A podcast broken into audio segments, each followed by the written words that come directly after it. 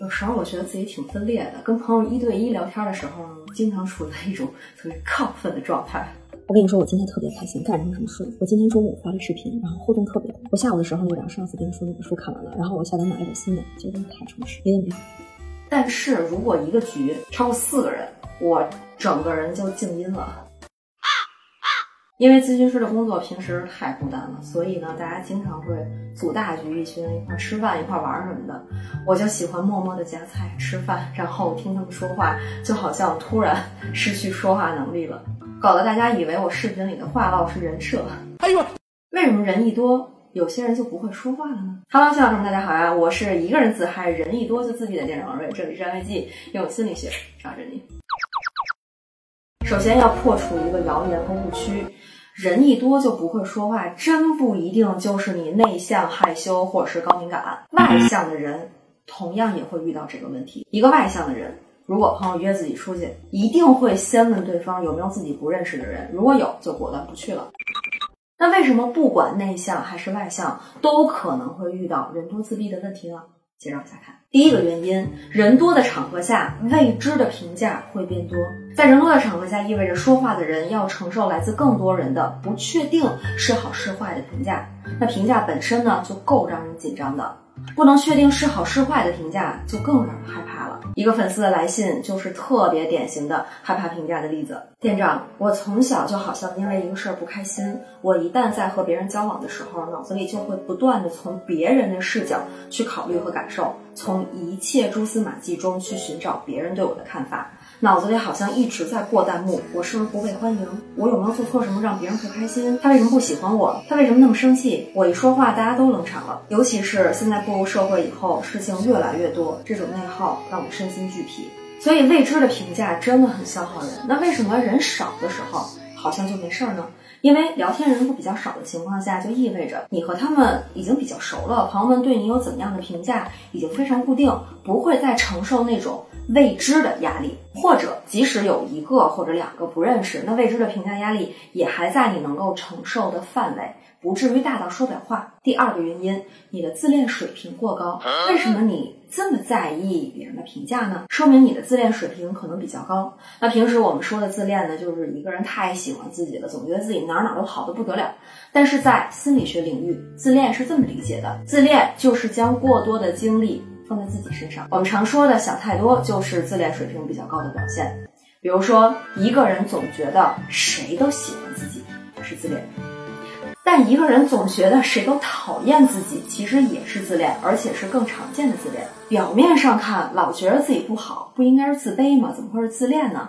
但自卑和自恋其实并不冲突。一个人啊，他可以同时又自卑又自恋。我太难了。那回到我们刚才的那个话题，人一多就不说话，竟然是因为太自恋吗？是的，因为在人群中明明有那么多人需要我们的好奇和关注，但我们却把所有的精力都放在自己身上了。这个是典型的心理学上的一种自恋的表现。但是非常注意啊，不用说人群中不说话的人就一定是自恋的哈。有些人单纯的就是觉得在人群中自己不需要说话，没有必要说话。那咱们这期。主要讲的就是一个人在人群中变得不说话，而且非常在意这件事情，说明他的自恋水平是比较高的。但是自恋水平也是可以调整的，大家不用担心。针对我们刚才提出的两个原因，我给大家量身定制了一个超级实用的解决方法，名字就叫照镜子法。当我们对未知评价感到恐惧和压力的时候，这其实是在传递一个信号，那就是你的自我评价是严重缺失的，所以总是需要借助外在的环境和外在的眼光来进行自我确定。我给大家分享过我自己观察到一个比较有意思的事儿：如果在没有镜子的情况下，我常常会忘记自己长什么样。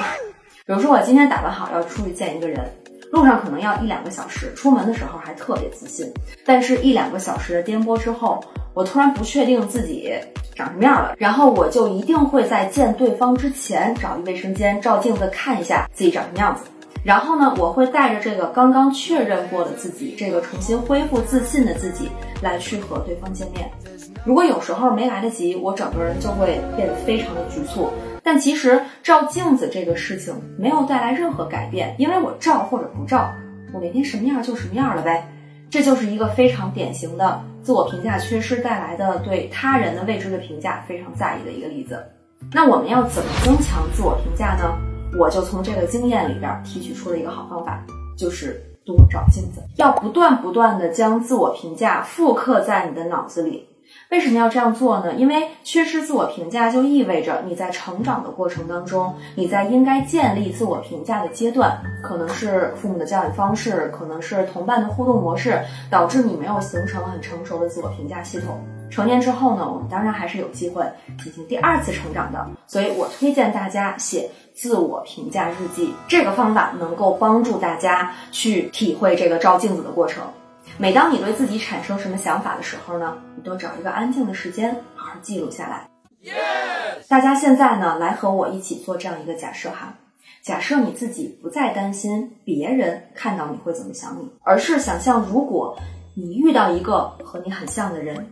当你看到这个人的时候，你对自己会产生怎样的印象？大家现在想象一下哈，然后弹幕告诉我你会产生什么样的想法？这些想法一定一定要记下来，因为他们非常非常关键，他们就是在帮助你去积累你的自我评价，去形成你的自我评价系统。那我自己做完之后呢，就有一些非常有意思的发现。我发现，如果我看到另一个自己，我的第一个反应是，哟，这个人有点难相处，因为。我在没有表情的时候还挺难琢磨的，但是我真的可能是啥都没想啊，单纯面瘫而已。然后我发现我的第二个反应是，那如果这个人笑了，或者是说了第一句话，马上又会让人放松下来，一下就觉得哦，还挺好相处的，说话一点都不冷，温柔又热情。那有了这样一个自我评价之后呢，我确实整个人都自在很多，因为我知道有些东西无法改变。我无法改变我没有表情的时候给人带来的感觉，但是我能够掌控的是，当我想要走近一个人的时候，我只需要笑一笑或者开口说点什么就好了。当我们积累了足够多这样的自我评价之后，我们就会越来越清晰，真实的自己到底是什么样的。对于未知评价的恐惧和焦虑就会越来越弱，直到不再影响我们。那如果大家看到这里感到有收获的话，那就一起来发一个纪念弹幕吧。就发人多怎么说话是我的自由。其实我还挺享受人多的时候不说话的。大家在不同的场合里有不同的状态嘛，那每种状态都是被允许可以存在的，真的一点关系都没有。好了，今天视频就到这里。如果这期视频对你有一点点帮助的话，请给店长一个一键三连。如果你想给店长写信，欢迎使用安慰剂的点击树洞，鼓励方式见下方的置顶评论。对本期视频有什么问题或者想法，也欢迎在评论区留言或者私信，我都会看的。